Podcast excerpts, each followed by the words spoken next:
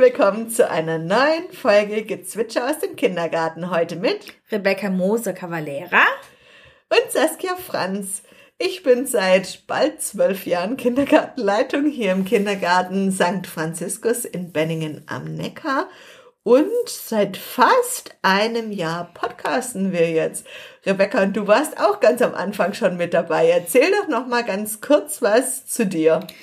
Ich arbeite gerade zu 50 Prozent hier. Nach meiner Elternzeit war davor viele, viele Jahre mit dir zusammen, eben auch hier. Hab mit dir hier so ein bisschen das Konzept weiterentwickelt mhm. und bin halt wieder eingestiegen jetzt.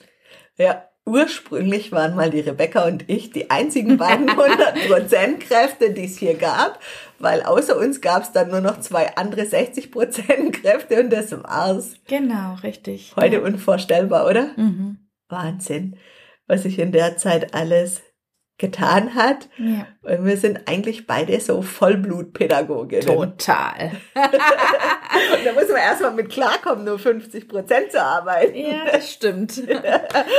Aber für heute haben wir gedacht, erzählen wir euch was zu Bildungsbeobachtungen. Zum Thema Bildungsbeobachtungen, das hat ja immer noch was mit dem Orientierungsplan zu tun und haben uns da aber überlegt, dass wir gerne ganz intensiv mit euch über Lerngeschichten reden wollen. Aber bevor wir ins Thema Lerngeschichten einsteigen, sagen wir euch einfach mal, was für Beobachtungen wir hier so machen. Ja, genau. Also wir machen einmal den Petermann und Petermann. Und Cochlin. Ja, genau. Und da ist ja der Petermann, Petermann, Cochlin, ist ja ein Screening-Verfahren. Mhm. Und beim Screening-Verfahren geht's um eine Entwicklungsbeobachtung. Mhm. Genau, es geht eigentlich auch nochmal genau darum zu schauen, hat ein Kind gewisse Fähigkeiten erreicht zu einem bestimmten Alter? Wenn es es eben nicht erreicht hat, dann ist es schon Grund zur Sorge. Und wir haben uns für diesen Screening-Verfahren entschieden, weil es halbjährlich durchgeführt wird. Es wird halbjährlich mit jedem Kind alleine durchgeführt. Also jede Bezugserzieherin, jeder Bezugserzieher beschäftigt sich einmal im Halbjahr mit seinem Bezugskind, indem er diesen Petermann-Bogen mit dem Kind durchgeht und da werden fünf unterschiedliche Bereiche abgetestet. Einer ist die Feinmotorik, dann ist es die Kognition, die sozial-emotionale Entwicklung. Und Haltungs- und Bewegungssteuerung. Genau. Und das läuft ganz gut. Ja. Ja, da haben wir Kisten vorbereitet und wir haben den genommen, weil der eigentlich relativ einfach durchzuführen ist mhm. und schnell geht. Und wir führen den hier oben im ersten Stock bei uns durch und das war so lustig, weil wir ein Kind hatten und die hat gesagt, sie will jetzt auch mal mit hoch den Peter machen. Süß.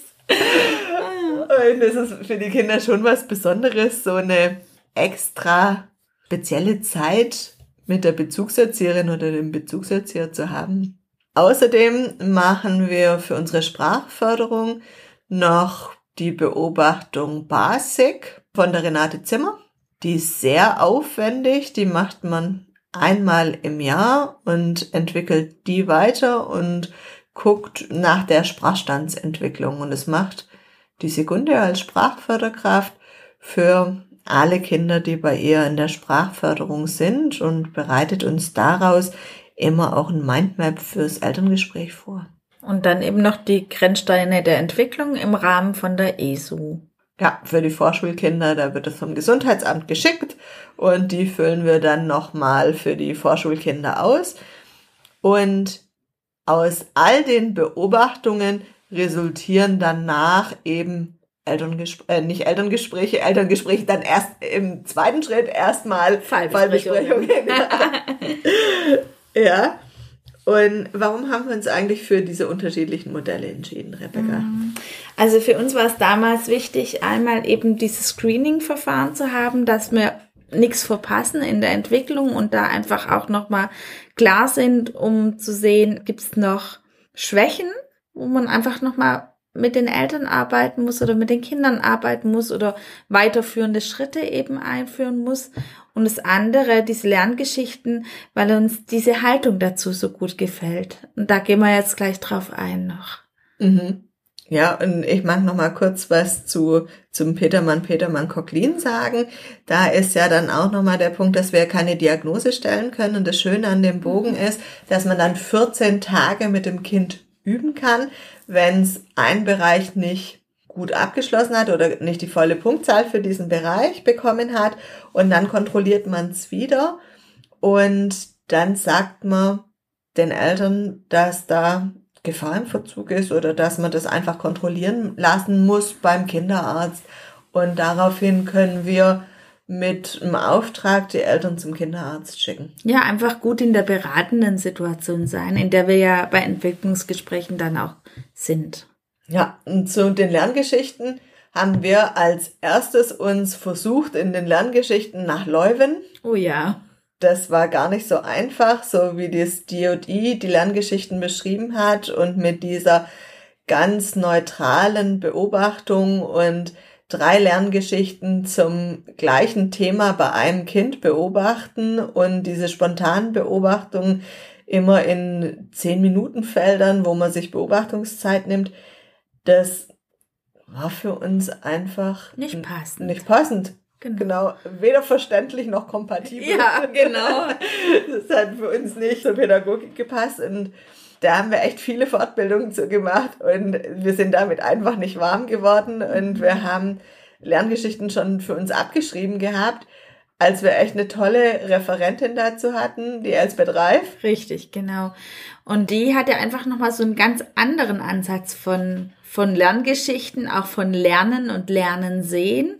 Und das war so das erste Mal, dass alle sagten, ja, jetzt können wir uns vorstellen, wie wir mhm. schreiben. Jetzt verstehst und die hat mit uns dann Lerngeschichten erarbeitet nach dem Konzept von Sibylle Haas, das Lernen feiern.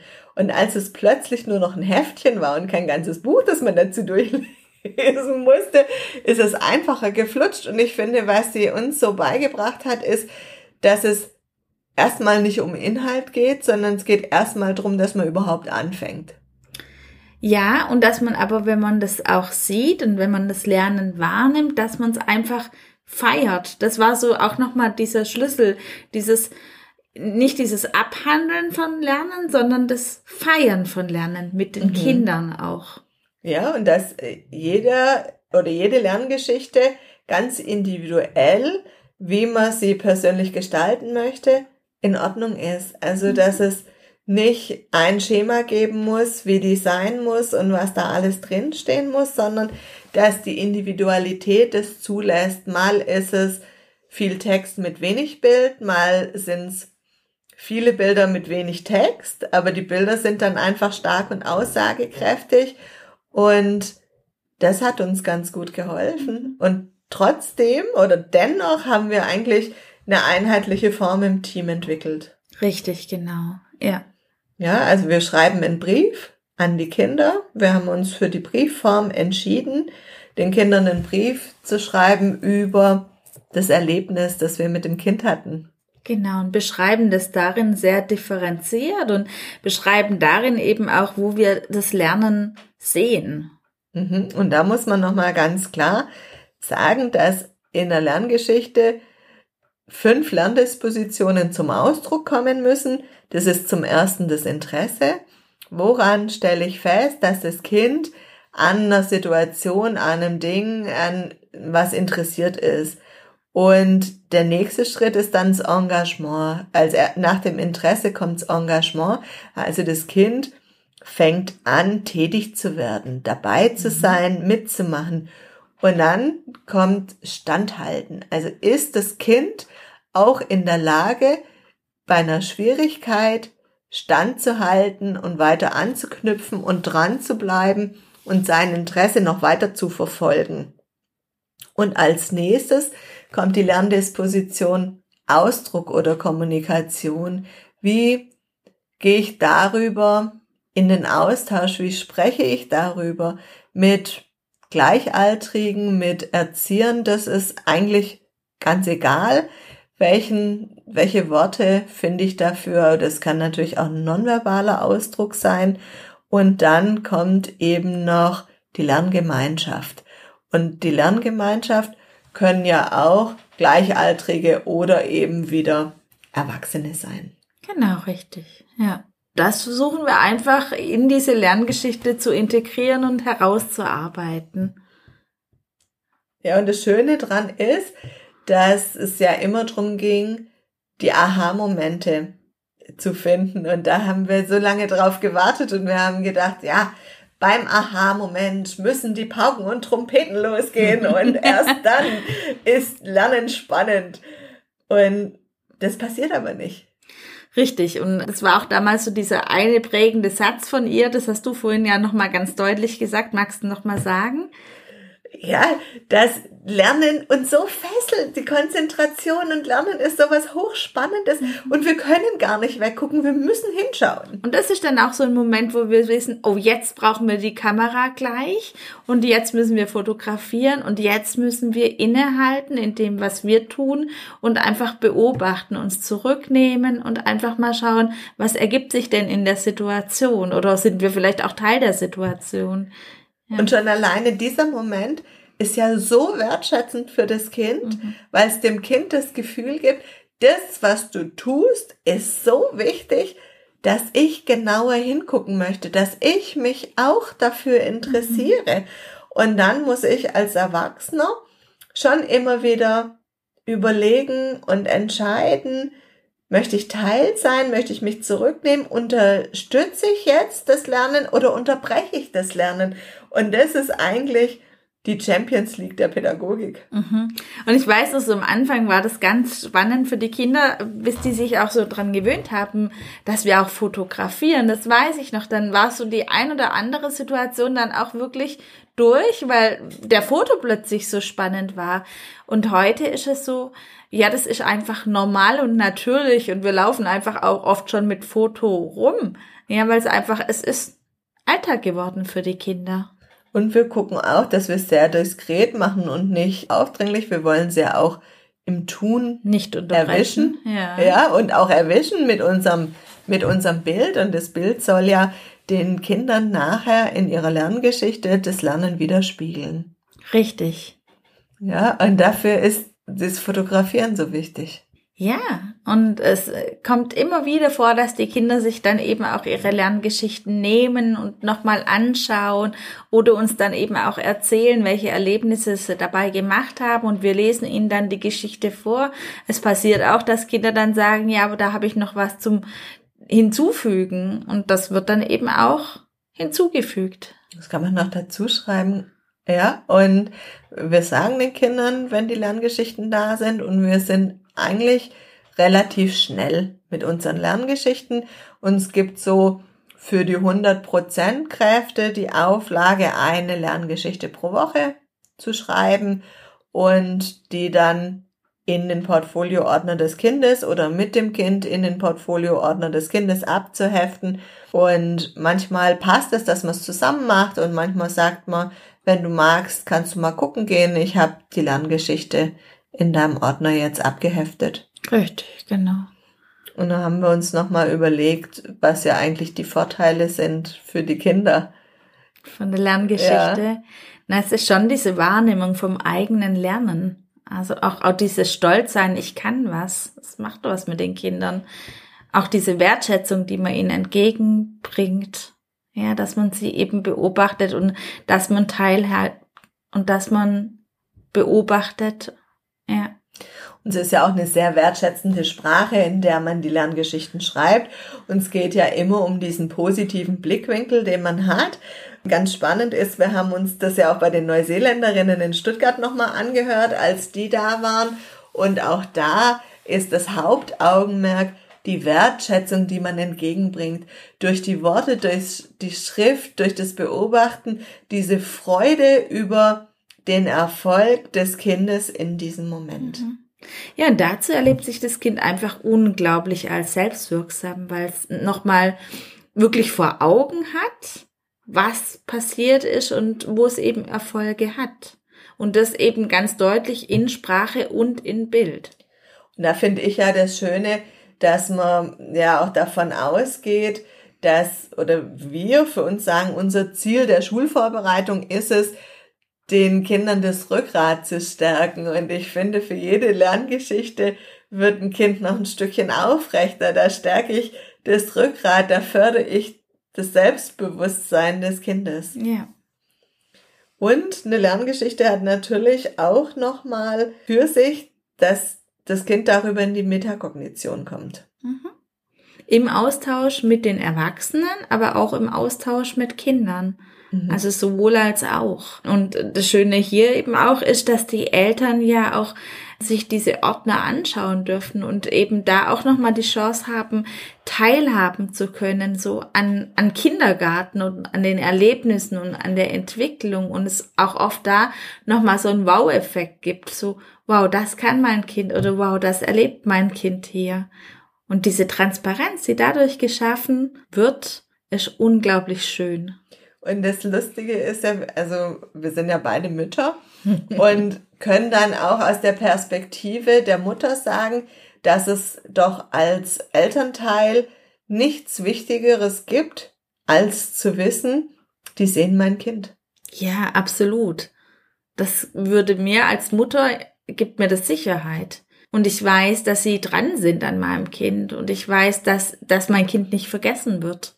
Und es gibt ihnen das Gefühl, die mögen mein Kind. Mhm. Weil, na, es soll ihnen nicht nur das Gefühl geben, sondern es soll widerspiegeln, dass es so ist.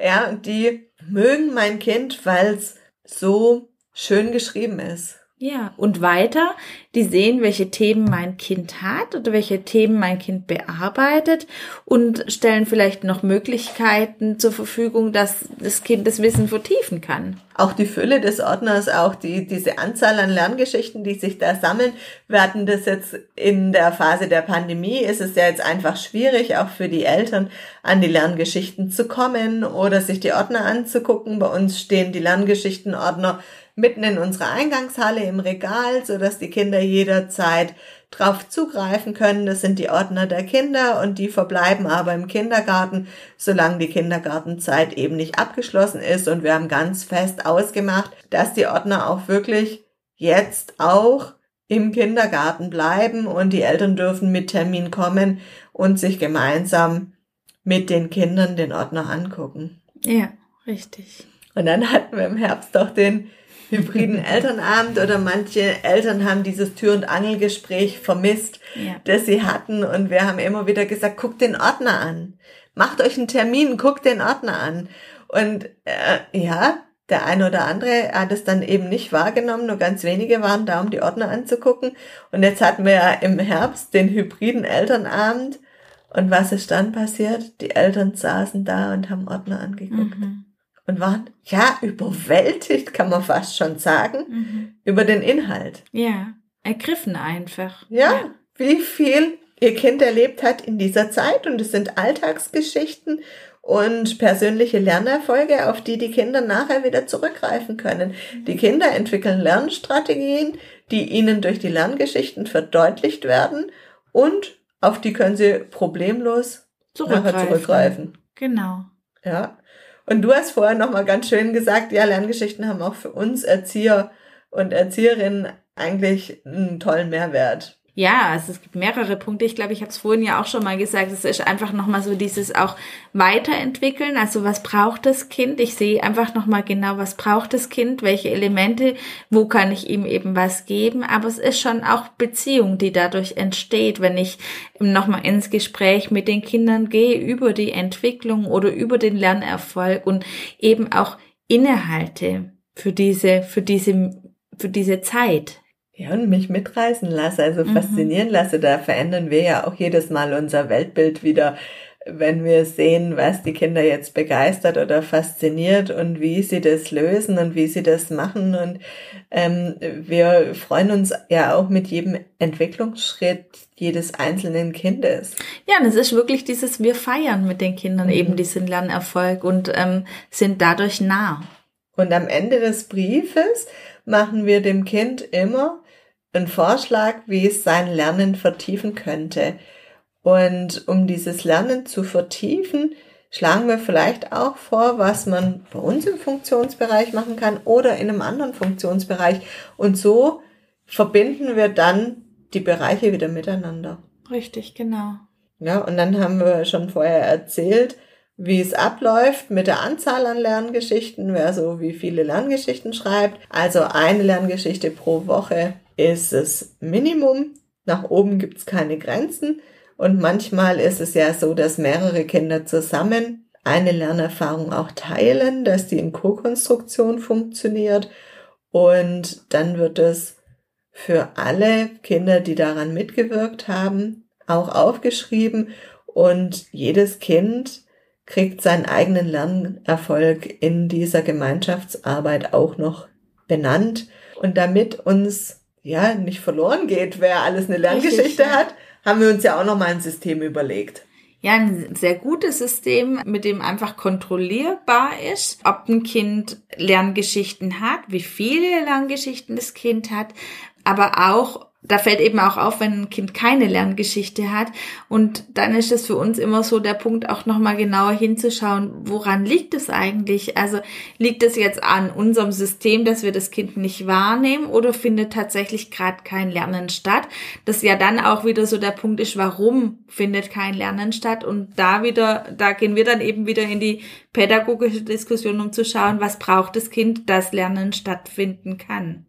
Also wir haben ein Whiteboard, auf dem alle Gruppen einen speziellen Platz haben und in der Gruppe wieder sind alle Kinder aufgezeichnet und jeder, der eine Lerngeschichte geschrieben hat, füllt ein Post-it aus, indem er den Titel der Lerngeschichte angibt, das Datum dazu schreibt und seinen eigenen Namen nochmal drunter macht.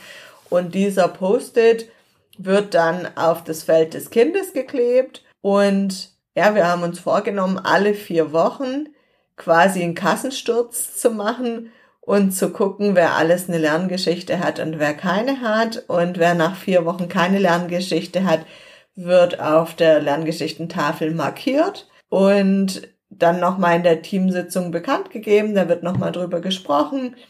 Hört zu, der Fritz hat diese Woche keine Lerngeschichte oder dieses Mal im Abgleich keine Lerngeschichte erhalten wir müssen uns mal den Fritz genauer angucken, woran lag es jetzt in dem vergangenen Monat? War er viel krank? War er viel nicht da in der Einrichtung? Oder wo ist er denn eigentlich gerade? Mhm. Und dadurch wird nochmal das Bewusstsein aller Kolleginnen und Kollegen auf dieses Kind gelenkt. Ja. Und manchmal ist es einfach auch so, dass dann halt auch noch eine Lerngeschichte in der Pipeline liegt. Ja. Also auch da einfach so diese Absprache, die notwendig ist im Team, nochmal mhm. genauer mhm. hinzuschauen dass dann jemand sagt, ah, ich habe noch ganz schöne Fotos und da könnte ich schon noch eine Lerngeschichte zu schreiben.